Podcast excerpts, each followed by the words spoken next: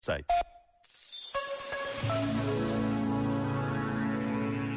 Olhar para quem está numa posição de maior fragilidade nem sempre é a forma certa de avaliar situações e pessoas, mas ajuda muito.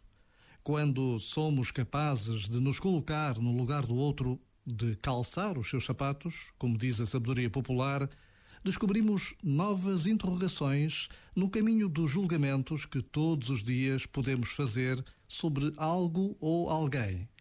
E olhar a partir do mais fraco é sempre um bom ponto de partida. Por vezes, basta a pausa de um minuto para nos lembrarmos das palavras de Jesus perante quem estava na posição de maior fragilidade.